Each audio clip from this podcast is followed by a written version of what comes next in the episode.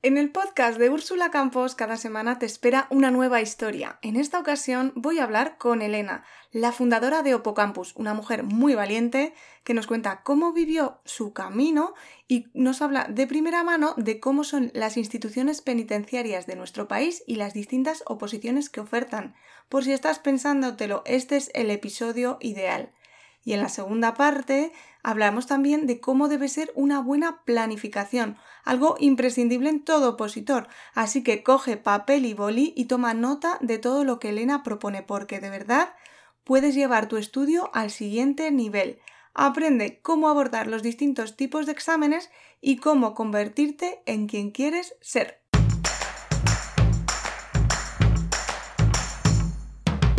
Hola, soy Úrsula Campos, autora del libro Hay una plaza para ti, con 33 claves para tener éxito y aprobar tu oposición.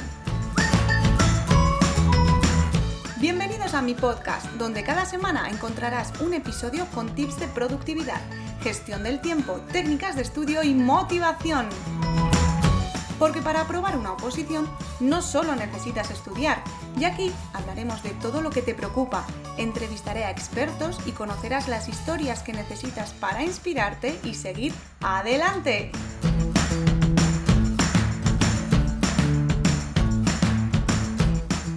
Hola a todos y bienvenidos a un episodio más del podcast de Úrsula Campos. Hoy nos acompaña Elena Blázquez que es psicóloga, funcionaria A1, preparadora de opositores y fundadora de Opocampus. Bienvenida, Elena. Hola Úrsula, encantada de estar aquí contigo este ratito. Yo también estoy encantada y bueno, un placer. Ayudas a, planificar y a organizar procesos de oposición con un método estructurado del que hablaremos a lo largo de esta entrevista, pero bueno, en esta primera parte me gustaría conocer un poco más a, Elena, a Elena la, psicóloga o a Elena la persona. Cuéntame, ¿cómo, cómo, cómo es Elena? Pues mira, te diría que soy una persona bastante inquieta, que me gusta bastante aprender y estar en continuo movimiento, haciendo cosas diferentes. En muchas ocasiones te metes en cosas diferentes un poco por puro riesgo de atrevimiento.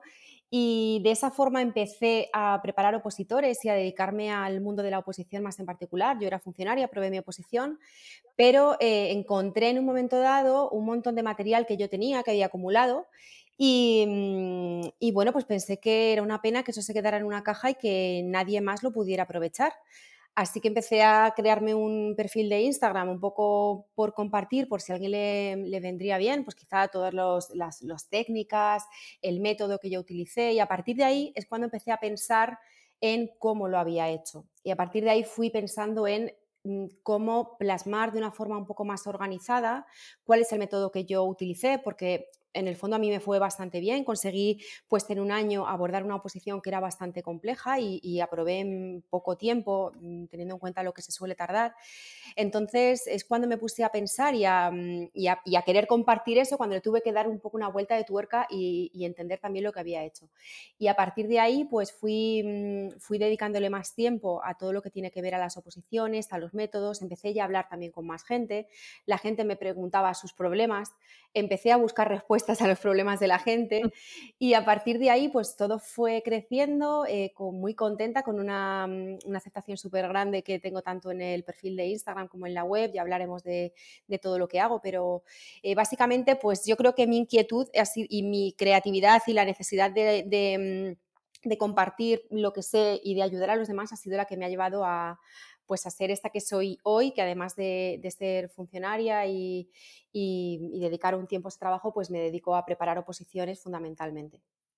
O sea, que eres una mujer inquieta ya por naturaleza y ha sido esta inquietud que te ha hecho llegar hasta este punto, ¿no?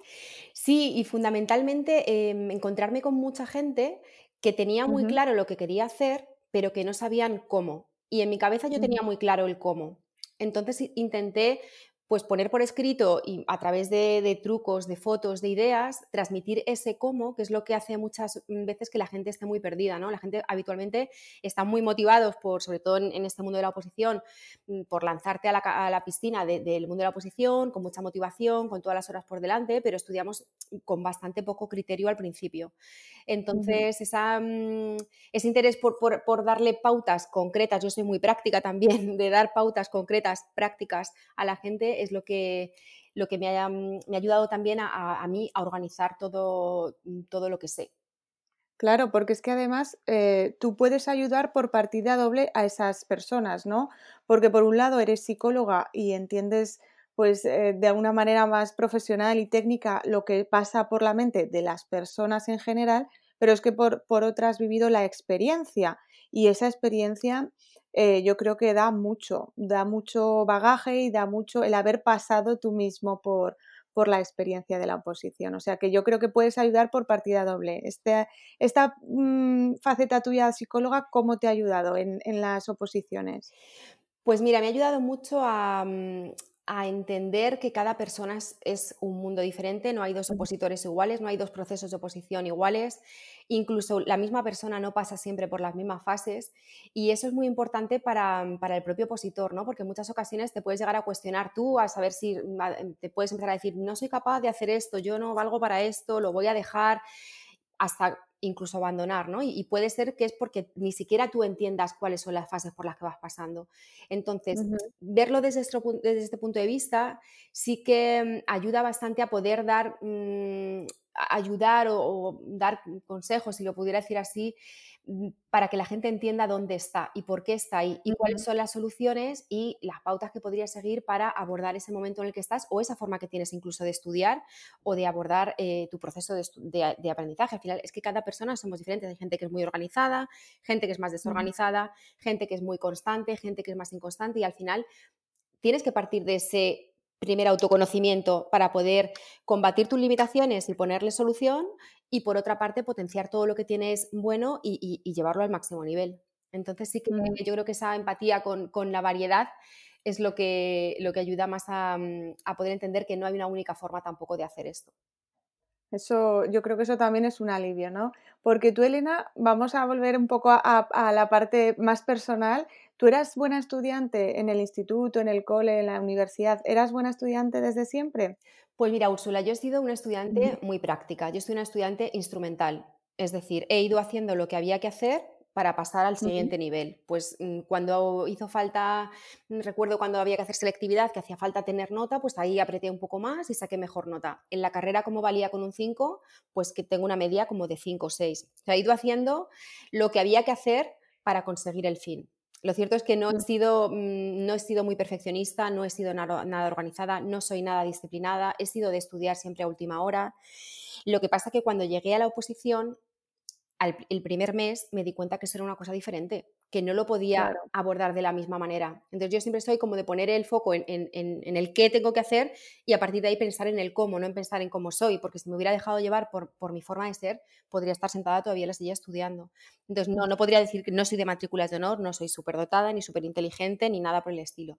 Lo que soy es muy práctica y muy crítica mm, y, muy eh, de, ver cada día qué es lo que funciona y qué es lo que no, lo que no funciona lo quito y lo que funciona lo sigo haciendo. Me gusta esto, eres muy crítica y luego sincera contigo misma, ¿no? Porque a veces nos autoengañamos y, y decimos, bueno, es que nos ponemos excusas, ¿no? A veces pasa eso. Sí, sí, y, y nos excusamos en el, bueno, yo es que yo soy así, ¿no? Bueno, a ver, somos el resultado de nuestros hábitos. Y mm, lo que yo comento habitualmente, al final durante un año o dos años que estés estudiando, te puedes convertir en lo, en lo que quieras ser y puedes pasar de ser nada disciplinado a ser muy disciplinado, de no ser ordenada a ser muy ordenada, de no planificar. Yo, por ejemplo, soy muy, bastante de improvisar y he aprendido que la organización y la planificación te facilita mucho la vida, pues hace bastante tiempo que soy bastante planificada y organizada. O sea que al final las variables no son las hay que cuestionarse también y decir, oye, ¿esto me sirve? ¿No me sirve? Yo creo que el proceso de oposición es un buen momento para hacer una, una reflexión, una valoración personal para, para, y yo a la gente se lo digo, ¿no? Igual es el momento de cambiar esto ahora, que va a ser un lastre para toda la vida y para todo lo que hagas. Pues mira, para la oposición te viene bien determinadas cosas, por lo menos aprender esa habilidad y ponerla en práctica, porque si no te va a lastrar mucho y te va a lentecer mucho el proceso de estudio. O sea, que no vale escudarse en no, yo es que soy, a mí no se me da bien organizar, no, siempre se puede aprender un poco, ¿no? O mejorar. Si es que todo es aprendible, Úrsula, ¿qué somos? Somos el resultado de lo que hacemos. Yo soy una plena convencida de eso. Al final somos el futuro, lo escribimos nosotros con lo que hacemos cada día. y, todo se puede cambiar, a cambiar. Habrá personas que le, cuesten, le cueste más hacer una cosa y otras personas que le cuesten menos porque le sale de una forma más natural, pero en cuanto le pones en foco a algo, eh, enseguida lo cambias y le pones control. Y bueno, tú que me dices que eres práctica, que eres una persona práctica, ¿por qué decidiste opositar? ¿Por esa parte práctica de tener una estabilidad o porque realmente te apasionaba el trabajo de psicóloga, que además es en un lugar muy interesante, ¿no? Sí, yo soy psicóloga de instituciones penitenciarias y sí que nace de una vocación total por ese trabajo en sí. A mí me encanta la psicología y me encanta ayudar a las personas y siempre durante toda mi vida laboral previa pues he trabajado siempre con, las personas que estaban en mayor situación de, pues de, necesidad. Entonces sí que tenía muy claro que me quería dedicar a la psicología y desde un ámbito público. Además de eso, por supuesto, tengo tenía una motivación muy fuerte sobre tener un estilo de vida que me permitiera cierta estabilidad pues, económica, em, personal y en, muchos sentidos. Entonces, opositar a este cuerpo me daba todo en ese momento, me, daba el trabajo que quería, que, que, es un trabajo muy interesante si te interesa la psicología, y luego además ese estilo de vida que te permite luego a partir de ahí pues, pues tomarte las cosas con mucha más libertad, que era lo que quería también, el, no, no, tomar decisiones por el qué va a pasar mañana, ¿no? tener una, parte laboral asentada y a partir de ahí luego pues eh, quizá poder hacer otras cosas. Entonces yo tenía muy claro que fue una mezcla de mucha vocación por ese trabajo en sí y luego a la vez también tener muy claro que a nivel laboral las condiciones como funcionario pues siempre tienen mucha más calidad que, que lo que existe en el ámbito privado en general. O sea que no, no, estamos hablando de o blanco o negro, sino que es un mix, que es lo que muchas veces suele suceder, ¿verdad? Sí, incluso es un mix que puede ir variando, ¿no? Que puede ser que en un momento dado, depende, depende en qué momento de tu vida estás, pues igual no es, mm, no es, igual una persona que ya ha pasado por el mundo laboral y ya ha visto que, que, lo que había no le gustaba nada y sí que le pesa más la parte de, pues, del estilo de vida y de la calidad de vida, o hay alguien que tenga muy claro su vocación, incluso hay muchas oposiciones que, no tienen un perfil muy vocacional, ¿no? Y sí que la gente tiene claro que lo que quiere es el estilo de vida. Al final a mí me parece muy, muy buena opción como punto de partida o como punto de llegada. Es decir, creo que aprobar una oposición no tiene por qué ser el, lo que vayas a hacer toda la vida, ¿no? Y me recuerdo que mucha gente me decía, pero ¿y vas a estar toda la vida haciendo lo mismo? Digo, bueno, no, yo, tengo esa opción, puedo estar haciendo toda la vida eso, pero, pero también luego puedo, puedo hacer muchos cambios, ¿no? Tanto dentro de la administración como fuera de ella. Ya con ese colchón, que yo creo que en este momento tener cierta estabilidad y certeza en cuanto a, mm, a lo económico te da mucha tranquilidad. Sí, la verdad que sí. Y bueno, oye, Em, ¿Qué hace un psicólogo en instituciones penitenciarias? Cuéntanos, y sobre todo porque seguro que hay gente que, de psicología o de, otro tipo de, plazas se está pensando en opositar a instituciones penitenciarias. Y no sé, es un, sitio que no conocemos mucho la gente que no estamos ahí. Cuéntanos, cuéntanos qué hace un psicólogo, qué se cuece en las instituciones penitenciarias. Cuéntanos algo, Elena. Pues es un, es un, contexto laboral que es bastante desconocido porque existe bastante poca información mm, y, cuesta llegar a información pues, veraz y real respecto a cómo funciona eh, un centro penitenciario. Un psicólogo en un centro penitenciario es por una parte, un profesional que sabe mucho sobre psicología, pero que además también tiene que conocer cuál es el medio penitenciario y cuáles son las circunstancias de las personas que están dentro. Entonces, para alguien que haya estudiado psicología y le interese todo lo que tiene que ver con la criminología, con, la clínica, es un sitio súper interesante porque te permite hablar con personas y tener entrevistas con personas, intervenir en la vida de personas que, no te podrías encontrar nunca más, ¿no? O sea, que, no, tendrías otro contexto donde poder tener esas conversaciones. Entonces, es un puesto de trabajo muy interesante, es un puesto de trabajo infinito porque al final el psicólogo en estudios penitenciarias puede hacer todo lo que quiera. Mm, no está todo inventado, todo está por hacer. Hay cosas que sabemos que funcionan, sigue habiendo un montón de, ámbitos que todavía no sabemos mm, cómo intervenir de una forma eficaz, por lo tanto es un, es un sitio en el que las posibilidades de crear diferentes formas de intervenir es infinita y tienes mucha libertad, que eso es muy bueno también, aunque es un contexto bastante estructurado y bastante rígido, porque no deja de ser una prisión y eh, pues justo se caracteriza por eso, ¿no? por tener unas normas muy establecidas, muy rígidas, pues una jerarquía, un, un contexto muy normalizado, pero como psicólogo sí que tienes un abanico muy grande a la hora de intervenir. Se hace intervención individual y también se hace intervención a nivel grupal, tanto mm, por eh, poblaciones y colectivos que tienen características en común, pues hace intervención, pues por ejemplo, programas para mm, eh, personas que están condenadas por delitos de violencia de género, de, agresor sexual, de agresiones sexuales, mucha problemática de drogodependencia, con lo cual se hace mucha intervención en procesos de deshabituación.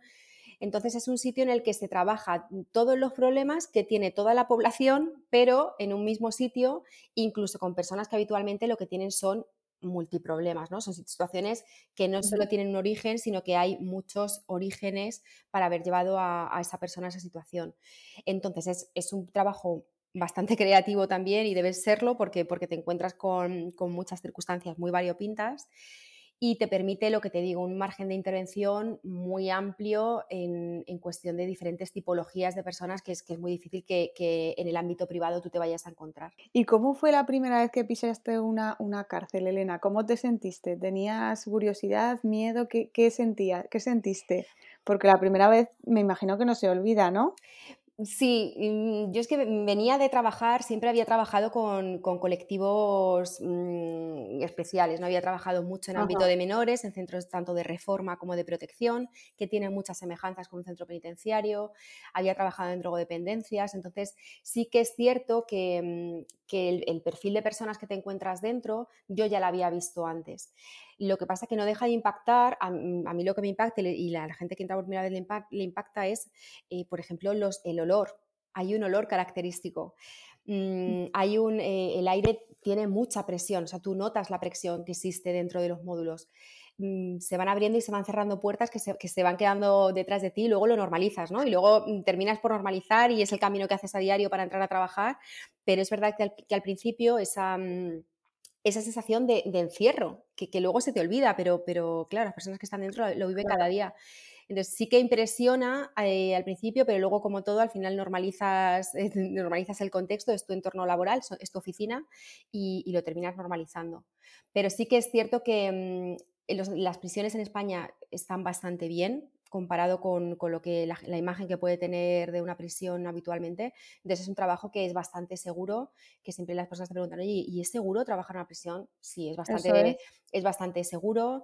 Los centros penitenciarios en España son bastante tranquilos y la imagen que, tenemos pues es un poco más, más light de todo eso que se, que se ve, aunque tiene sus peculiaridades, tiene sus características y tiene sus días también. O sea, no voy a decir que es un sitio Mm, favorable y, agradable. Es un contexto que sí que recomiendo que si alguien se va a preparar esta oposición, que tenga muy claro que le gusta trabajar en estos contextos y con estos colectivos porque no es un trabajo fácil, no es un trabajo agradecido y no es un trabajo que, mm, mm, que te gratifique día a día ni que tú sientas el fruto de tu trabajo. no, tienes que habrá días que sí.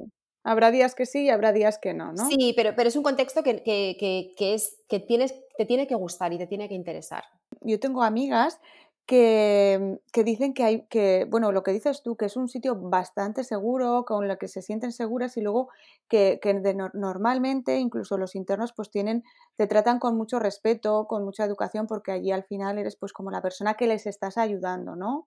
Sí. ¿También lo sentías tú así? Sí, sí. En general los internos se tratan con mucho respeto. Em, también no dejan de estar en un contexto en el que pues, es un contexto muy normativizado y forma parte de, las normas pues, respetar a toda la gente que trabaja allí.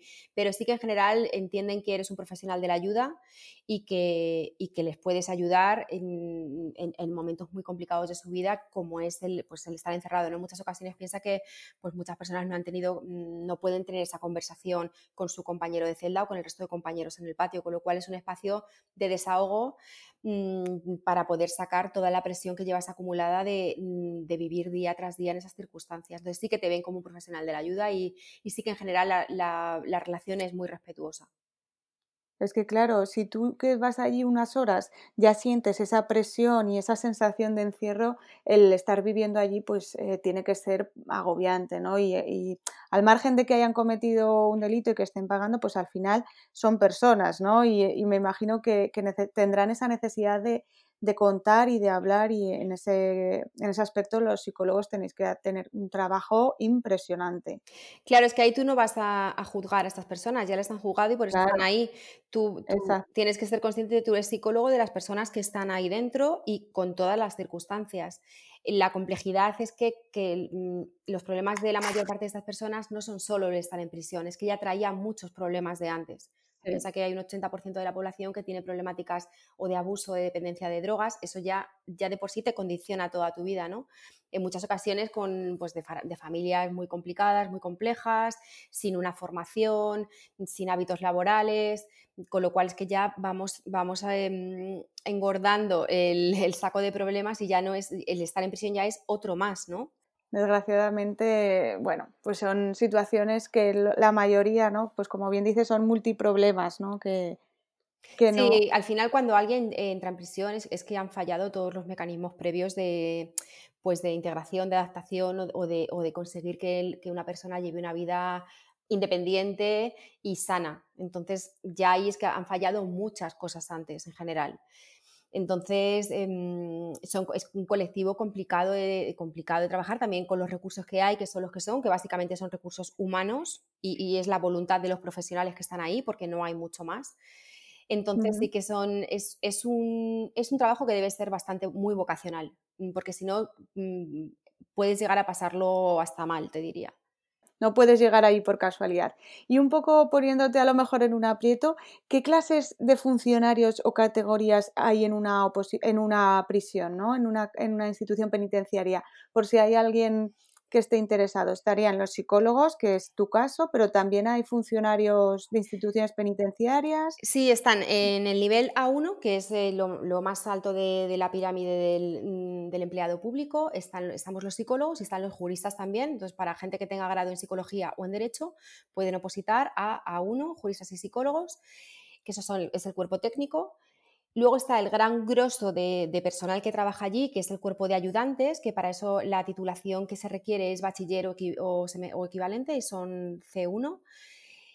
Salen muchísimas plazas, suelen salir 900, 1000 plazas al año, pero también se prepara mucha gente. Eh, entonces sí que esas son un, la gran fuente de, profesionales del centro. Luego también hay trabajadores sociales, que es una posición que sale aparte.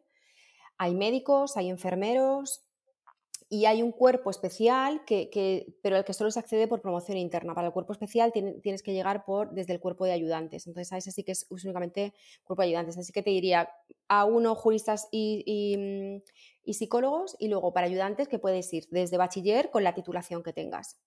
Ah, pues bueno, nos has hecho un resumen espectacular, Elena, porque es verdad que a veces es difícil encontrar información de, de tan primera mano y tan clara, ¿no?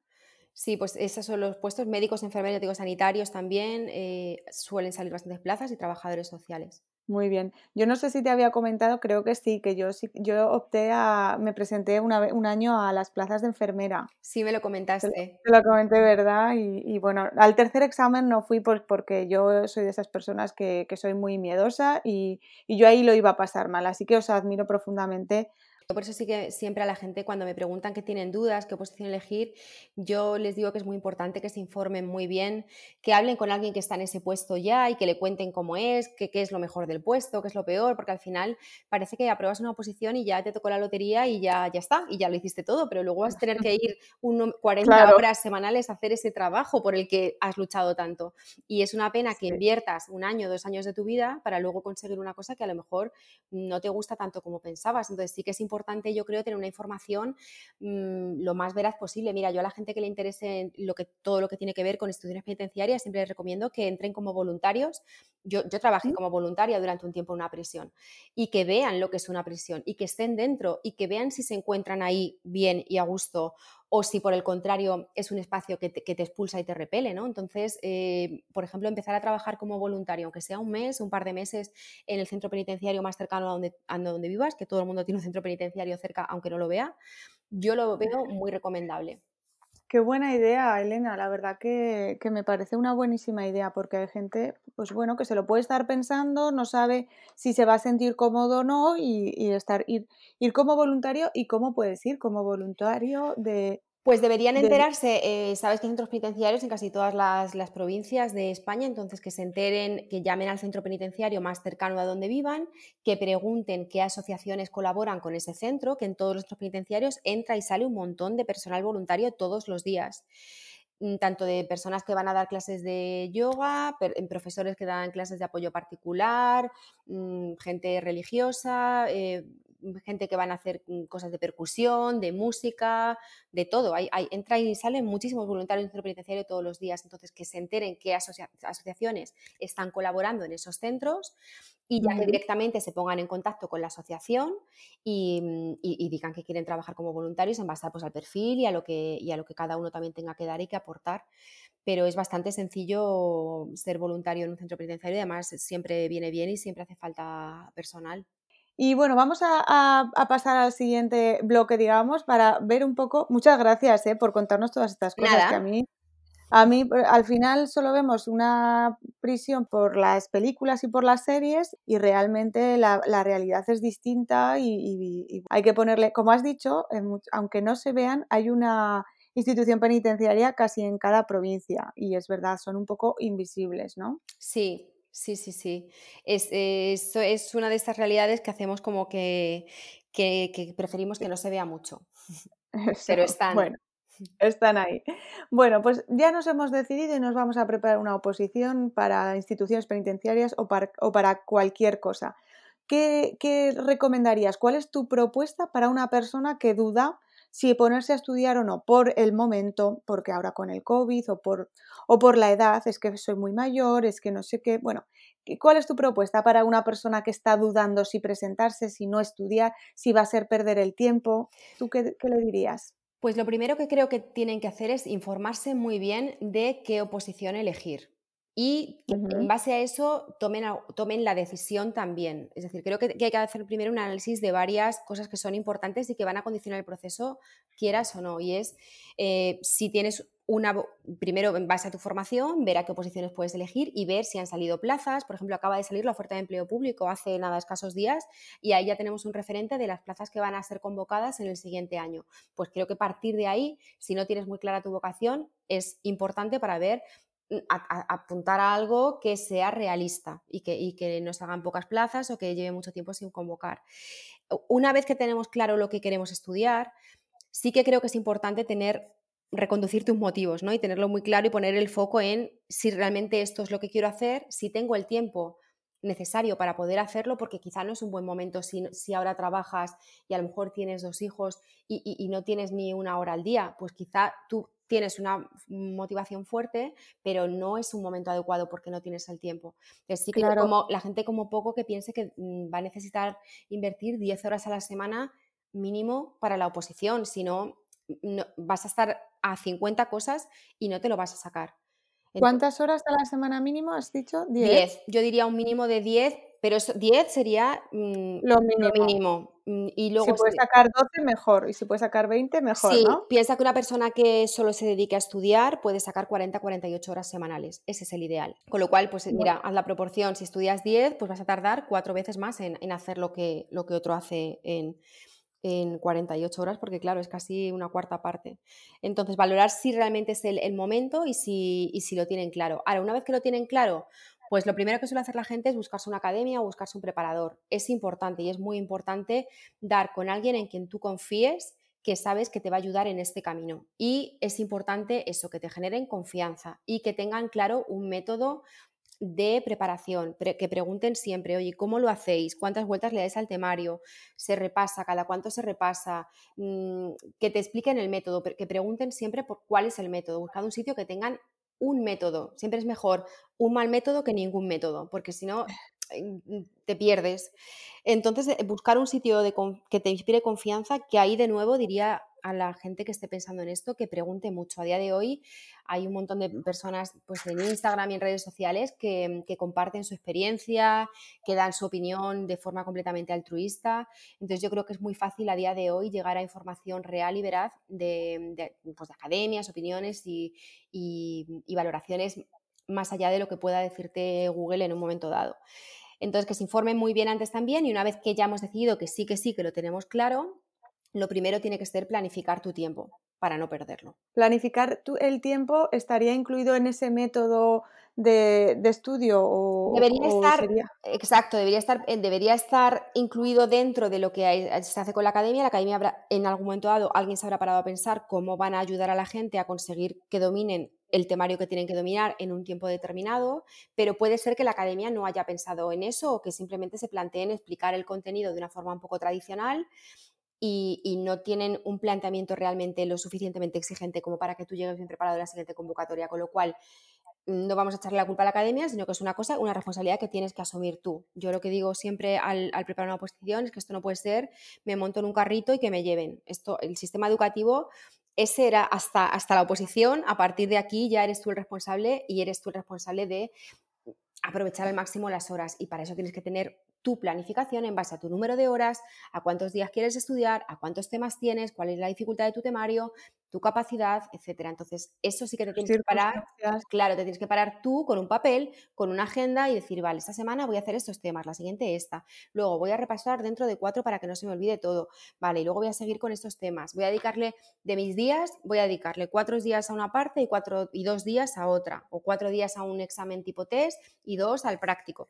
hacer ese planteamiento de dividir cuál es mi todo al que tengo que abordar y dividirlo en partes porque si no se nos hace bola y tenemos ahí todos los libros encima de la mesa, mm, sientes que no avanzas y, solo ves todavía lo que te falta por hacer. Entonces, diseñar un plan es muy importante, el tuyo, el que a ti te funcione. Dices que es importante tener un método a largo plazo porque en una oposición no se puede improvisar, ¿no? Exacto. Es que mm, como empieces a estudiar hoy de una manera, mm, ni siquiera vas a ser consciente de lo que estás haciendo, no, no, eres consciente del tiempo que puedes estar perdiendo, no vas a ser consciente de tus errores, no vas a llevar un registro de nada. Entonces, todo lo que tengas que te dé información de tu proceso lo necesitas, porque en esto estás sola. Entonces, llevar un registro, por ejemplo, de las horas que estudias diarias, de cuántas horas has dedicado a cada tema, de por qué vuelta vas en cada tema. Todo eso es súper importante para poder tener un feedback real de por dónde vas en tu plan y de cómo vas avanzando. Entonces, todo lo que sea estructura y orden te permite como poco evaluar qué tal funciona y mejorarlo para llegar a tu máximo nivel. Al final piensa que un opositor es, casi, es como la élite del estudio, ¿no? Es la élite de los estudiantes. No lo podemos hacer igual que lo hacíamos hasta ahora. Te vas a quedar muy pequeño. Yo estoy tomando apuntes, ¿eh? porque me, encanta todo lo que dices. Eh, llevar al máximo nivel el estudio significa pues, ser em, honesto con uno mismo y, saber en qué estamos fallando, eh, llevar un registro, como dices, pues, de las horas que estudiamos, lo que nos cuesta un tema, porque ese feedback es el que nos va a ayudar. Pero em, esta organización, esta capacidad de análisis, todo el mundo no la tiene. Es por eso por lo que es importante tener alguien que nos guíe, una academia, un preparador, un coach, ¿no? Claro, mm, todo el mundo no lo ve. Es cierto que puedes encontrar en un tercero alguien que haga eso por ti, pero aún así yo creo que tú tienes que tener el conocimiento suficiente como para poder ir modificando las cosas según las vas necesitando. Porque al final. Un cierto juicio personal, ¿no? Tú tienes que dominar tu proceso. Tú eres la que llevas tu caballo y tú tienes que dominar tu caballo. No, no podemos montar aquí a un tercero.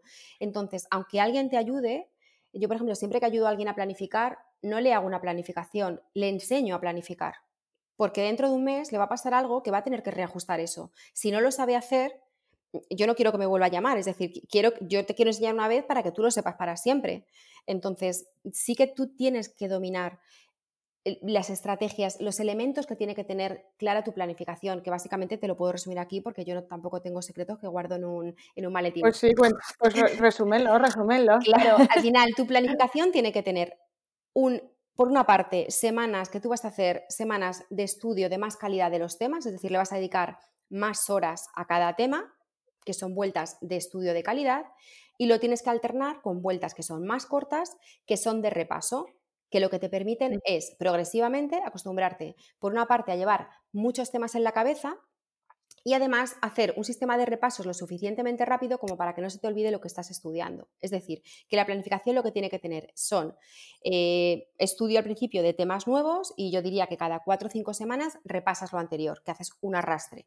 Sigo cuatro semanas estudiando temas nuevos y las siguientes semanas repaso lo anterior. Entonces tienes que avanzar con lo nuevo, pero siempre repasar lo anterior. De tal manera que llegará un punto en que a lo mejor una semana no eres capaz de repasar todo porque ya llevas 20 o 30 temas. Pues a lo mejor tienes que dedicarle dos semanas a repasar, o tres, incluso cuatro o cinco. ¿Qué conseguimos con esto? Por una parte, em, dominar los temas en profundidad, cada uno de ellos por separado, pero a la vez acostumbrarnos y acostumbrar a nuestro cerebro a que progresivamente tenga todos los temas claros y ordenaditos en su cabeza, porque no podemos olvidar que la oposición no es de un tema en uno, sino que va de tu total, de 50, de 150, entonces no tiene sentido estudiar los temas de tres en tres y luego cuando llega tu examen decirle a tu cerebro, ala, ahora 50 o 70. ¿Y qué le pasa a tu cerebro? Que se bloquea, te lo mezcla todo, llegas al test y mezclas todo y no tienes nada con precisión.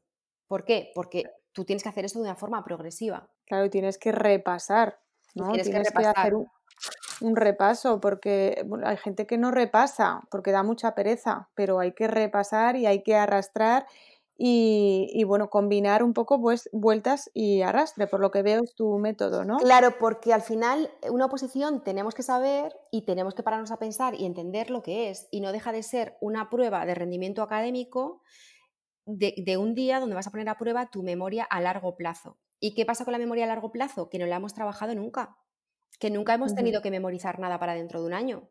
Habitualmente todo lo que memorizamos lo ponemos en práctica en el, corto plazo y luego lo olvidamos y ya está. Una oposición vamos a llevar todo el contenido para el largo plazo. Para llevar el contenido para el largo plazo únicamente funciona por un sistema de repetición. Entonces, ¿qué es este, un sistema el que yo propongo? Pues es un sistema básicamente de repetición. Ten en cuenta que yo diría, por lo que veo, que para llevar bien el contenido para una oposición hay que darle más de 15 vueltas al temario. Habitualmente la gente comete el error, de, bueno, mucha gente cuando le pregunto ¿cuántas vueltas llevas? Dice, uy, si no he terminado ni la primera. digo, uy, pues amiga, vamos fatal, porque claro, con una vuelta, ni con dos ni con tres vamos bien. A partir de 5 o 7 se ven las cosas con más claridad. Y a partir de 15 es cuando podemos decir que somos expertos en esa materia, que es lo que estamos consiguiendo al final un nivel de, de experto en un montón de contenido de que a priori no teníamos ni idea. Eso, o lo, haces de una forma repetitiva y gradual, o te pierdes. Lo que pasa es que mm, hay gente que da las vueltas pero las, digamos, de puntillas. Y, eso tampoco, para mí, no está bien, ¿no? Exacto, eso no está bien. Por eso las primeras vueltas tienen que ser de más calidad, es decir, de más largas. La primera vuelta va a ser la más larga y luego que progresivamente tú vas a ir acortando las vueltas y por eso tienes que entender esto, porque vas a ser tú la que digas, uy, pues mira, he sido muy optimista, pensaba que podía hacer cinco temas a la semana, pero tengo que hacer tres, porque es demasiado y lo reajustas y a partir de la semana que viene te pones tres. Al oír 15 vueltas la gente puede decir, uy, pues venga, voy a dar vueltas. No, no, no, no se trata de eso, porque tú has dicho también que la primera vuelta tiene que ser como de más calidad. Entonces la primera vuelta igual te cuesta muchísimo más tiempo que la quinta y la sexta, que vas a ir mucho más rápido, porque ya has ido acumulando, ¿no? Sin duda, la primera vuelta a lo mejor vas a estar cinco o seis meses, depende del número que tengas. Lo que pasa es que los repasos también le llamamos vuelta, ¿eh? Con lo cual, cada vez que tú repasas es una vuelta. Yo cuando hablo de más de 15, el repaso es una vuelta también. Vale, perfecto. Pues me parece genial. Lo que pasa que eso, que, que a mí no me gusta que. No, vueltas y vueltas. No, se trata de, de, de, que sean de calidad, ¿no? Se trata de que sean de calidad, pero sin perder de vista que tienes prisita.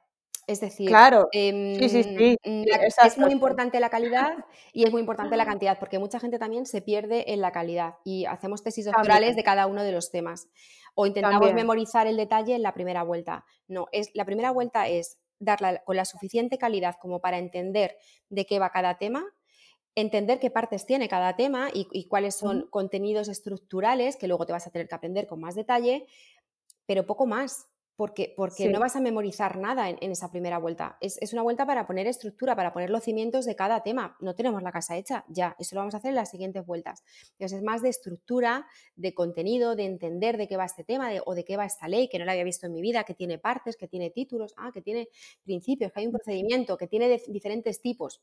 Ya está. Y tú te vas sacando tus notas y tus apuntes. Esos apuntes los vas a ir mejorando en cada vuelta en la que cada vez la primera y la segunda son la más larga. Puede que la segunda también sea igual de larga que la primera porque necesita más tiempo. Y claro, yo cuando hablo de 15 vueltas, que las últimas pueden ser vueltas que las des en, dos semanas o en cuatro. Me encanta hablar contigo porque es que hablamos como en el mismo idioma. Y luego mm, te quería preguntar, que mm, eh, tú dices que hay que conocer técnicas de estudio y de memorización distintas, ¿no? Sí. Has hablado, has hablado de repetir, pero ¿cuál es tu, favorita sería como técnica de memorización o de estudio? ¿Cuáles serían tus favoritas o tus top? Pues mira, lo primero que tiene que tener la gente claro es para qué tipo de examen voy a estudiar. Y en función de eso, yo voy a tener, utilizar unas técnicas u otras. Es decir, no es lo mismo prepararme para un examen tipo test que prepararme para un examen oral o de desarrollo. Un examen tipo test es un examen de detalles, mucho más fino, de precisión. Un examen de desarrollo o un oral, lo que tengo que tener claro son mm, grandes bloques de contenido con menos precisión, pero más estructurado y más ordenado. Entonces, para exámenes tipo test, lo que funciona muy bien son las flashcards típicas, las tarjetas de memoria o las típicas tarjetas de visita que venden en cajitas en papelerías a 3 o 4 euros, donde tú te vas a ir apuntando esos detalles que son preguntables y que te cuestan mucho memorizar. ¿Y qué vamos a hacer con esas tarjetas? Porque claro, tampoco tiene sentido solo hacerlas. ¿Qué es lo importante? Que tengas un sistema de repetición. Entonces, yo que recomiendo esas tarjetas que te las repases por lo menos una vez al día, al final del día o a principio del día, 30 minutos, o si vas a trabajar y vas en autobús, pues te las llevas al autobús y te las vas mirando, y que te las repases y te las repitas cuanto más mejor. el, formato es como, imagínate cuando, como cuando éramos niños que teníamos cromos y los mirábamos así uno detrás de otro y te sabías todos los cromos, pues eso. Entonces, para mm. exámenes tipo test, extraer ese 20-30% de contenido que es súper difícil, que me lío siempre, que cada vez que me lo preguntan dudo y digo, madre mía, ¿cuál era? ¿Cinco días hábiles o siete días hábiles? Ese contenido tan preciso que suele tener números, me lo apunto en tarjetas eh, de memoria. Y a eso le tengo que dar un sistema de repetición, de tal manera que si yo cada día me repaso las tarjetas, piensa que le estoy dando 200 vueltas a las tarjetas en un año, a lo mejor. Exacto. Eso lo llevas con mucha precisión. Exacto, y esto es un poco lo que yo hablo de la, libreta de la memoria. Yo la empleaba la empleaba para, para, esto precisamente, esos contenidos precisos que, que, siempre que son importantes y si tú lo llevas encima todos los días es que te lo has mirado mil veces y te tienes que saber la cantidad del sodio, la cantidad del potasio en sangre o los plazos, como bien dices, de, de la ley o incluso el nombre de la ley que te confunde siempre si es 106 o 108. Claro, claro, es un sistema de repetición y de memoria fotográfica. Entonces, con muy poco esfuerzo eres capaz de, repasar ese contenido tan difícil y te lo vas a saber de una forma muy automática. Funciona muy bien las tarjetas o la libreta para contenidos un poco más amplios y las tarjetas para contenidos más precisos. Eso funciona muy bien de cara a exámenes tipo test. Y luego, otra mm, estrategia básica para exámenes tanto escritos gente que tenga que escribir un tema en un examen o que lo tenga que desarrollar de forma oral, hacerse un esquema en una cara del tema. ¿Por qué un esquema en una cara del tema? Porque igual ese esquema en una cara lo que me va a servir es de imagen fotográfica que yo voy a tener del tema. Con lo cual, cuando yo tenga que repasarme 40, 50 o 70 temas, yo lo que me repaso ya es mi esquema. Y ahí es cuando igual te permite dar vueltas muy rápidas y tienes muy clara esa imagen con ese esqueleto del tema, con lo que no puede faltar en cada epígrafe, las cosas básicas. Evidentemente luego tienes que tener un estudio del propio tema con tu resumen o con, el material que necesites o con la ley. Pero ese esquema en una cara lo que te da de nuevo es una imagen fotográfica muy precisa y muy ordenada de cada uno de los temas que te tienes que estudiar que luego tú vas a poder rellenar con contenido, pero a mí me parece también muy, muy útil eso que propones del, un guion. del esquema. Exacto, un índice un índice, un guion, un, sí, con, las cuatro o cinco cosas básicas y de esas cuatro o cinco básicas a lo mejor le salen cuatro áreas a cada una de ellas, mm, que de un vistazo tú tienes muy claro qué, qué, contenido tenía ese tema. Yo te voy a confesar, Elena, que a mí me, ha costado, me costó la vida aprender a hacer esquemas, porque yo empezaba a meter contenido, a meter contenido y me volví a hacer el tema completo, en vez de hacer un esquema en condiciones, que me cuesta mucho esquematizar. Claro, pero ahí es que el camino no es, mm, no es, el esquema no es el fin en sí mismo, el esquema es un medio. Entonces, eh, a veces no es decir voy a hacer un esquema porque tengo que hacer un esquema, sino eh, es, el esquema me permite extraer de este tema que tiene a lo mejor 20 folios y que es un ladrillo, voy a extraer qué es lo estructural. Entonces, me está ayudando, el esquema me ayuda a mí, a en mi cabeza, tener la estructura de ese tema. Y una vez que lo tengo en mi cabeza, lo paso a un papel. Y eso se traduce en un esquema.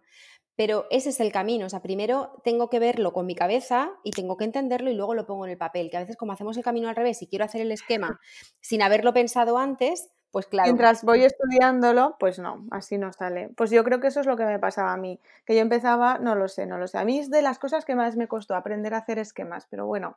¿Y más técnicas de estudio? ¿Tienes alguna más que nos puedas o de memorización?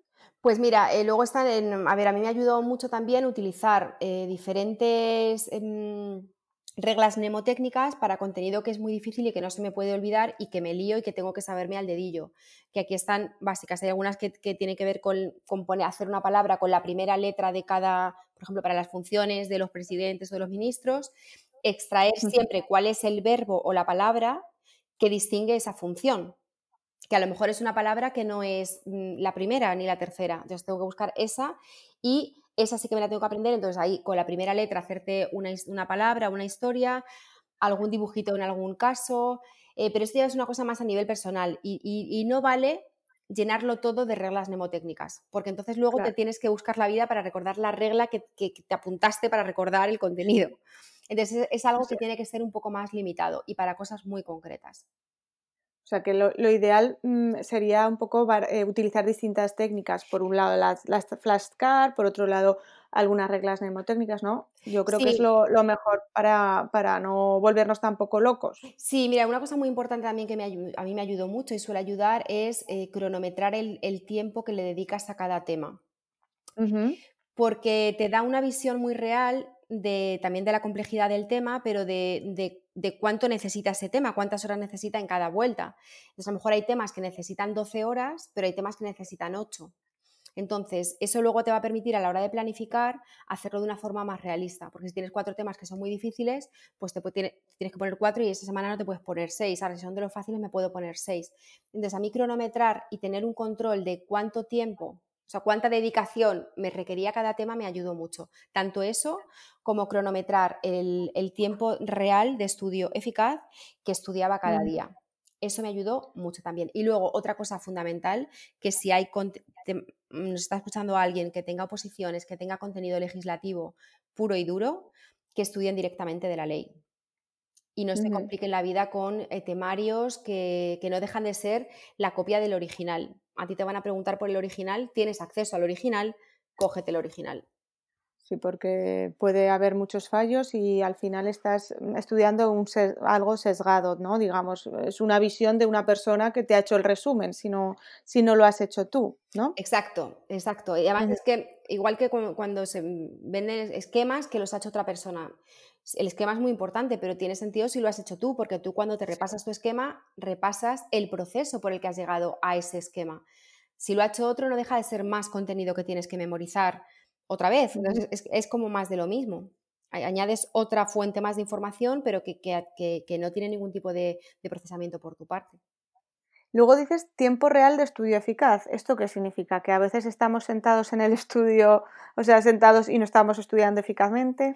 claro, eso significa que nuestra percepción del tiempo a veces nos traiciona y tú crees que llevas todo el día estudiando y, dándolo todo, pero cuando te pones el cronómetro y dices, venga, voy a descontar, lo voy a parar cada vez que me levante lo voy a parar cada vez que me tome un café, lo voy a parar cada vez que vaya a mirar el móvil, lo voy a parar para comer, lo paro para echarme la siestecita, lo paro para sacar al perro. Y al final del todo el día ves que tienes cuatro horas en el cronómetro, al final del día. Mm. Y claro... Esto tiene que doler, ¿eh? ¿No? Y claro, de repente te pega un golpe de realidad que te viene, por una parte, muy mal porque te deprimes y dices, madre mía, ¿cómo puedo ser tan cazurra de perder tanto el tiempo? Pero por otra parte dices, me tengo que poner las pilas. Entonces, este es el, para mí el cronómetro es, es como el amigo ese que te dice siempre la verdad. Entonces, necesitas tener un amigo que te diga siempre la verdad encima de tu mesa, que es el cronómetro. Que te diga, sí, sí, tú has estado aquí todo el día, a lo mejor está aquí, toda tu familia cree que estás ahí estudiando, dándolo todo, pero tu amigo de verdad te dice que has estado cuatro horas. Ponte las pilas. Entonces, es, no lo mismo las horas de estudio que las horas eficaces de estudio, que son las horas en las que tú de verdad estás y además estás concentrado, que es lo importante a la hora de estudiar. Y aquí quería, eso es, y aquí quería llegar yo, porque mm, tú me abriste los ojos en, una, en uno de los directos que hicimos en Instagram, en el que hablabas de motivación, el que hablamos de motivación versus contra, concentración, y, y realmente me gustó mucho que me dieras esa visión porque yo no había sido consciente nunca de que se puede estudiar mm, sin motivación, porque hay veces que te toca estudiar sin motivación, igual que te toca ir a trabajar sin motivación porque tienes que ir, pero no se puede estudiar sin concentración. Es que yo lo veo clarísimo, no sé si... sí, sí, sí yo también. Me, Parece, me parece como una verdad absoluta. no, yo soy muy de motivación y a mí me gusta estar motivada y me busco, pero es cierto, totalmente, el día que no tengas motivación tienes que estudiar igual y tienes que hacer las cosas que tienes que hacer, ¿no? Claro, al final yo creo que es un es consecuencia de, de, un acto de responsabilidad, ¿no? Tú un día decidiste tomar una decisión, esa decisión eh, tiene, se basa en una motivación, que tú tienes muy claro que esto es lo que quieres hacer, pero seamos realistas, todos los días no estamos en la cresta de la ola, entonces habrá, eh, la motivación es algo muy bueno que hace que, que, estemos estudiando de una forma mm, pues sin, esfuerzo y sin, sin, tener la sensación de que estamos haciendo ningún esfuerzo porque haces lo que te gusta y estás motivado, pero hay muchos días que tú no vas a sentir esa motivación, por lo que sea, porque estás más cansada, porque, porque vienes de un bajón que a lo mejor has suspendido en el examen anterior o hiciste una prueba y te salió peor de lo que pensabas.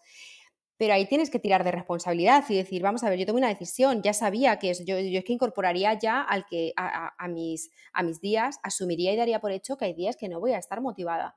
Pero ahí, ¿qué es lo que tengo que decir? No, yo soy una profesional de, esto, que es lo que elegí, tengo que estar a mi máximo nivel y mm, por responsabilidad tengo que seguir. Entonces, ¿qué es lo importante? Que estemos concentrados. Ahora, porque sin concentración no va a haber horas de estudio. Es que sin concentración no hay aprendizaje. Mm, porque ahí ya mm, esperamos que pasen casualidades y, eso no va a pasar. Entonces sí que es importante ahí reconectar. Por eso yo creo que sí que tener claro por qué decidiste hacer esto y tus motivos, los que sean, los tuyos personales, pero ponle nombre a tus, a, a tus motivos, ponle, mm, mm, te lo tienes que decir de vez en cuando, viene muy bien para estos días que no estamos motivadas, pues te lo dices un par de veces y ya vuelves a estar concentrada y sigues estudiando y lo haces por pura responsabilidad. Y esos son los días en los que yo creo que cuando te acuestas te sientes mejor. Porque mm, yo no sé si estás de acuerdo, pero yo creo que demostramos más quiénes somos cuando todo va mal que cuando todo va bien. claro. somos más lo, que hacemos cuando las cosas vienen mal dadas. Porque claro, que hacerlo las cosas cuando todo va bien y cuando salen arcoiris es todo más fácil. Ahora, donde se demuestra y donde vas a demostrar tu talla como opositor es cuando te falte la motivación, cuando estés cansada, cuando tengas un bajón. Lo que hagas en ese tiempo, ahí es donde empezamos a marcar la diferencia. Entonces es muy eh importante ahí tirar de otros recursos que no sean la motivación. Claro, y aquí volvemos a lo que has comentado antes de las fases del opositor, que pasamos por muchas fases, pasamos por una motivación extrema de decir, Buah, me voy a comer el mundo y, luego pues a otros, otras fases en las que mm, no, ves, no ves nunca el final, eh, otras fases en las que ves parece que no avanzas, parece que no avanzas, porque luego en realidad si tú te has registrado todo esto, has registrado las horas de estudios, has hecho lo que tenías que hacer, en realidad has avanzado, pero hay días que ves que no. Todo esto, al final, pues eh, por estas fases pasamos todos, ¿no? Claro, mira, por eso lo que te decía del ya un registro de vueltas y tener como un número de vueltas que conseguir, ese sí que es un, un número real que sí que te permite saber dónde estás. Es decir, pues si sé que estoy en la fase 1, en la vuelta 1, pues mis expectativas tienen que ser ajustadas a mi fase 1. Ahora, voy en la vuelta 5, pues mira, ya no estoy en la 1, ya estoy en la 5. Y si voy por la 10, voy mucho mejor. Y cuando me acerque a la 15, me voy a creer que me como el mundo. Es solo en base a que he tenido ese registro. Pero evidentemente tenemos que saber que esto tiene diferentes fases. Al principio somos muy novatos, empezamos con mucha motivación y luego viene una cura de humildad bastante grande porque ves que esto era más tomate del que pensabas, que es más complejo de lo que pensabas y que necesita mucho más atención y conciencia por tu parte de la que pensabas. O sea, que esto no es me apunto a la academia, hago lo que me digan y ya está, porque solo con eso me voy a quedar corta, tengo que ir un poco más allá. Entonces, eh, esa primera fase, mm, después de la desmotivación inicial, ilusión de venga, yo puedo con todo, pues viene esta de un golpe de realidad que además nos suele doler mucho, yo creo, porque las personas que mm, decidimos opositar habitualmente es gente que nos ha ido bien en los estudios, con lo cual nuestra, nuestro feedback o nuestro imaginario nos consideramos buenos estudiantes, que no se nos da mal y que, bueno, pues que si hemos podido con todo lo demás, podemos con esto. Con lo cual, de repente, eh, te ves en una situación en la que te sientes un poco perdida y un poco mm, inexperta y que todo lo que sabías no sirve para nada. Pero una vez superada esa fase en la que hay ahí, ¿qué es lo que mm, tiene que, puede pasar? Pues mm, que te vengas abajo, que, empieces a decirte que no eres capaz o que digas, vale, no sé, tengo que aprender algo nuevo que no tenía y que necesito. Pues tendré que aprender a planificar mi tiempo, a, gestionar mis días, a, tendré que aprender pues, a registrar lo que tenga que registrar, lo que necesite, hacer mis esquemas de una determinada manera que a lo mejor no lo había hecho nunca, a, llevar un sistema de repasos que tampoco tenía nunca. Bueno, es que tengo que aprender un método, claro, el tuyo, el que te funcione, mm, el que sea, pero que sea el tuyo y te funcione. Y una vez que estamos ahí, pues ya todo empieza a ir mejor, porque lo vemos todo con un poco más de claridad. Pero dentro de eso hay diferentes también, hay diferentes resultados en los días. Y ahí nos tenemos que agarrar al, pues eso, mira, no estoy donde estaba, ya sé mucho más de lo que sabía, me falta, pero ya sé lo que me falta, que eso es muy importante también, cuando tú sabes dónde estás, sabes lo que llevas y también ya eres consciente de lo que te falta. O sea, lo que te falta no es un vacío infinito que no sabes ni dónde termina, sino que le pones cara a todo eso que te falta y cada vez pues la confianza debe ir aumentando. Yo creo que las sensaciones cuando positas son bastante reales y el feedback que sueles ir teniendo es bastante real. Entonces, cuando uno siente que va bien, habitualmente va bien, y si sientes que algo no va bien, tienes que hacer pararte a pensar lo que estás haciendo, revisarlo todo y quizá incorporar cosas nuevas. Al final es escucharse también a uno mismo, ¿no? La oposición te da esa parte que hablo además con todos los entrevistados, que la oposición te, te ayuda a, a, escucharte más, a conocerte mejor. ¿Te parece? Sí, y a combatir o compensar tus, tus limitaciones o, mm, o, tus dificultades, sin duda. Es un espejo en el que es la oportunidad de, de compensar Mm, todas esas características que teníamos que hasta ahora, bueno, pues no nos ha ido mal, mm, del todo mal, pero que ahora sí que te tienes que poner mucho las pilas para, mm, para, superarlas. Yo creo que es un proceso de superación continuo y creo que es bueno que sea así porque al fin y al cabo eh, toda, toda persona que apruebe una posición va a tener una responsabilidad en mayor o menor medida, pero vas a tener una responsabilidad importante porque en algún sentido representas al Estado, eres el Estado, eres la Administración y vas a tener una serie de responsabilidades y es importante que llegues maduro, que llegues em, pues mm, habiendo adquirido determinados conocimientos y determinadas habilidades. Entonces yo hasta en cierto punto me parece bien que sea un proceso exigente, porque, porque luego vas a tener un trabajo de cierta exigencia también. Y bueno, en todo esto ya, ya estamos acabando, Elena, aunque a mí se me, pasa, se me ha pasado volando. Eh, vamos a ir acabando y vamos a hablar, eh, si te parece, de, de, la familia o del entorno del opositor que a veces eh, nosotros que estamos hablando con opositores y de opositores, se nos olvida un poco que, cómo gestionamos ese, eh, el que la familia no nos entienda o, que no sepan que hacemos muy bien tantas horas encerrados. ¿Tú cómo, qué, qué, les cuentas a tus, a tus alumnos?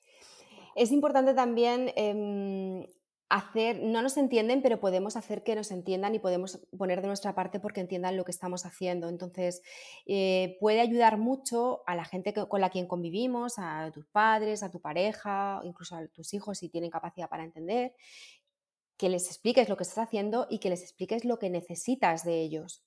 Porque habitualmente estamos rodeados de gente que nos quiere y nos quiere ayudar si se equivocan en algo es porque no lo saben hacer mejor o porque no nos van a leer la mente. Entonces, facilitar a la gente que nos rodea y decirles lo que necesitamos, es decir, si estoy en mi casa y, vivo con mis padres, pues decirle a mis padres, mm, mira mamá, necesito de 8 a 1 que, mm, que no me molestes, que no entres porque necesito concentración máxima y que por favor, pues a la, de 1 a 2 quiero comer, entonces si no te importa, pues si a la 1 está la comida hecha, perfecto. Entonces tu madre, tan contenta de ayudarte, va a cumplir con eso que le estás diciendo, pero ya le hemos dicho lo que necesitamos. Lo que no puede ser es que estemos en un estado de irritación total y que todo lo que nos digan nos molesten, pero que tampoco facilitemos a la gente que nos rodea qué es lo que necesitamos de ellos, a tus amigos. Mira, por favor, mm, he decidido opositar, yo a mis amigos les dije, he decidido opositar y no me propongáis planes y tal porque no voy a estar en nada. Si algún día yo quiero salir, yo os aviso y mis amigos que me quieren mucho, pues lo respetaron y en cuanto yo algún día les decía, oye, vamos a cenar, venga, sí, perfecto. Y en el resto del tiempo nadie me decía nada y ellos hacían su vida, por supuesto. Pero a la gente le tienes que decir lo que necesitas de ellos. Y luego también, en determinadas circunstancias, no es lo mismo la libertad o la independencia que tienes a, nivel de tiempo cuando vives con tus padres, que ahí sí que todo tu tiempo es tuyo, que la gente que tenga hijos o que tenga mm, parejas, que ahí todo tu tiempo no es tuyo. Entonces, en estos casos, gente que vaya a estudiar con hijos, yo creo que es importante que haya que haya un consenso mm, familiar con tu pareja de, cuánto tiempo necesitas, porque la otra parte se va a tener que hacer cargo del, niño o de los niños en ese tiempo. Entonces ahí sí que tiene que haber un equilibrio y tiene que haber habido cierto mm, entendimiento y compromiso por parte de los dos porque ahí todo el mundo va a tener que poner. Entonces, y, decidir que también tú, todo tu tiempo no es tuyo, no puedes estudiar todo el tiempo que querrías porque pues, no te puedes quitar de ser madre y hay un número de horas al día que tú tienes que estar eh, en tu rol de madre. Entonces, yo creo que es importante explicar a la gente lo que necesitas de forma concreta eh, y, lo más concreto posible para que nadie falle, ¿no? que ellos hagan lo que, lo, que, lo que tú necesitas que hagan, también se sienten bien y por tu parte tú también estar el tiempo que la otra parte necesita y en muchas ocasiones lo que pecamos es de, meternos en nuestra burbuja y, no explicarle a nadie nada de lo que vamos a hacer. Pues hombre, tampoco... No hablarlo. Claro, o no hablarlo, o mm, sí, entonces decir las cosas, eh, conocerte tú y ver qué es lo que necesitas, no estar irritable, irritado todo el día y no sabes por qué. qué, es lo que te está pasando. Pues mira, que tu madre entra cada dos por tres para ver si quieres un café. Pues entonces le voy a decir a mi madre, mira mamá, prefiero que de una a cuatro que estoy estudiando, no entres, por favor, me desconcentro muchísimo. Ya luego mm, estoy para lo que necesites y tu madre lo intentará cumplir, pero hay que decirle también las cosas claras y tú saber de una forma clara lo que necesitas. Sobre todo ahora que la gente, claro, puede estudiar menos en las bibliotecas. Entonces, eh, se nos ha complicado mucho la cosa como para poder ir a las bibliotecas como íbamos antes, que era ese sitio en el que, ese sitio perfecto porque está hecho para que tú estés concentrado y para que estés estudiando. Entonces, a la hora de estar en casa, yo creo que es muy importante eso, que tengamos claro qué es lo que necesitamos, ser luego coherentes y ser consistentes y con la gente que nos rodea mm, hacerles parte de esto, diciéndoles lo que necesitamos que, que hagan y llegar a acuerdos si es necesario. Y luego si hay mucho ruido, ponerse unos cascos, unos tapones o madrugar un poquito más para estudiar cuando todo está más tranquilo. Claro, hay, que, hay, que, buscar eh, la oportunidad donde, donde esté y hay que buscar el, mejor momento que tengas. Si el momento de silencio es aún muy pronto por la mañana, muy pronto por la noche y tú lo necesitas, pues buscar eso y luego si no, pues hay tapones y hay cascos que, que aíslan casi, casi bastante. Y aún así, pues si no, a lo mejor te tienes que acostumbrar a estar con un cierto run run de fondo. Bueno, pues también es cuestión de las circunstancias perfectas tampoco existen. Siempre, siempre si buscas algo que te falla, te va a fallar. Y si quieres buscar lo que, lo que te acompaña, lo vas a encontrar. Entonces es cuestión también de ir buscando opciones.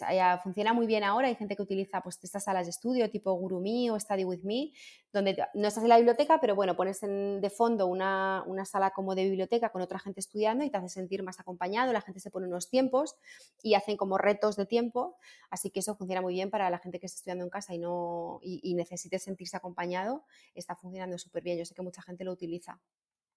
Ahora hay que utilizar las nuevas tecnologías y, bueno, pues sacarles todo el partido posible. Eh, bueno, em, Elena, vamos a, la ronda de preguntas rápidas para conocerte un, un, poquito más. Eh, ¿Eres zurda o diestra? Diestra. ¿Y de perros o gatos? Perros. Eh, ¿De la Bella y la Bestia o del Rey León? Rey León. nadie va a elegir la Bella y la Bestia con lo con lo bonita que es. ¿De café o colacao? Café. Café. ¿Y de Roma o París? París. Oye, eres una mujer de, las de cosas claras, ¿eh? Con las cosas muy claras. No has dudado ni un instante. Todo eso me lo sabía. Ah, pero porque habías escuchado otros episodios. No, no, no, no, no, no, no, que quiero decir que lo tenía muy claro, que tengo muy claro y las respuestas las tenía clara, claro, cristalino. Venga, pues ahora te voy a, te voy a a pasar al segundo nivel. Un libro eh, que te haya cambiado la vida y que quieras recomendar o que nos quieras decir. Pues mira, libro de cabecera, Taller de Amor de Raymond Sansó. Creo que es un libro que todo el mundo debería leer. No tiene nada que ver con el amor romántico, tiene que ver con otro tipo de amor y mm, es un libro que está en edición de bolsillo, yo creo que a 5 euros o algo así. Y muy, muy recomendable, como para abrirlo así un día cualquiera por cualquier página y lo que leas te va a venir bien seguro. Es Taller de Amor de Ramón de, eh, Raymond Vale, lo pondré en las, en las notas del podcast en, mi página web. ¿Y qué más? Una peli, venga. Una peli, mm, di que sí. Di que sí. Sí. ¿También es de amor o no? No, no, no, no, al contrario, ah. es, de, encontrarte, de encontrar tu sentido a la vida cuando no encuentras el sentido a nada, entonces es de mm. arriesgarse y es de salir de la zona de confort. Venga, que eso, eso tú eres una mujer inquieta y, te gusta, ¿no? Pues, pues, pues bueno, muchas gracias por las recomendaciones, yo me las apunto. Di que sí, que no he visto ni he leído lo que, las, lo que has comentado, ninguna de las dos. Pues muy recomendables. Vale, pues nada, eh, Elena, mm, yo estaría aquí hablando contigo pues todo el día, ya lo sabes, que, que ha sido un gusto tenerte en el podcast y que tienes las puertas abiertas para, cuando quieras volver. La gente que quiera encontrarte, ¿dónde te puede encontrar? Por una parte en Instagram, mi perfil de Instagram que es opo-campus y luego en la web opocampus.net que ahí tengo un blog donde voy poniendo todas mis publicaciones y un montón de trucos. Todo esto que hemos hablado pues está muchísimo más detallado, categorizado por áreas, todo lo que tiene que ver con el estudio y ahí puede encontrar un montón de información, o sea, quien quiere alguna tutoría conmigo y quiere que, hablemos a nivel particular, pues también puede pedir cita por ahí o incluso la preparación de las oposiciones de, psicólogos de instituciones penitenciarias a través de la web también me pueden contactar. Pero esos son mis dos escaparates. Además es que en tu blog hay muchísimo contenido y muchísima información para opositores y estudiantes en general llevas muchísimos años, ¿verdad? Mm, llevo realmente no tanto, llevo un año y medio así. Pues el contenido que hay creado es como si hubieras estado toda la vida escribiendo. Pues no, no, poquito a poquito. Te dejo, eh, Elena, que te despidas de todos los que nos han escuchado, que han, que han estado con nosotras este ratito y, y bueno, por mi parte decirte que ya te lo he dicho, que vuelvas cuando quieras.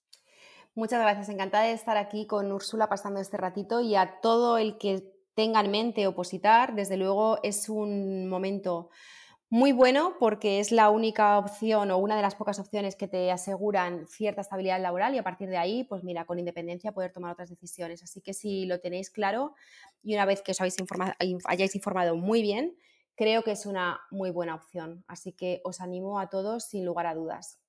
Y con estas palabras de Elena de Opocampus despedimos el episodio. Ha sido un verdadero placer para mí. Espero que te haya gustado, que hayas cogido alguna idea de planificación, de registros, de todo lo que hemos hablado con Elena. Y como siempre, te agradeceré muchísimo que lo compartas o que nos dejes alguna reseña en iVoox o en Apple Podcast. Muchísimas gracias por llegar hasta aquí, por este ratito que hemos pasado y nos vemos la próxima semana. Un besazo enorme. Gracias por escuchar este podcast. Si te ha gustado, no olvides suscribirte y compartirlo. Si necesitas más contenido para opositores, visita mi blog www.hayunaplazaparati.es y descárgate gratis el kit para comenzar a estudiar. Te espero el próximo lunes en el podcast de Úrsula Campos.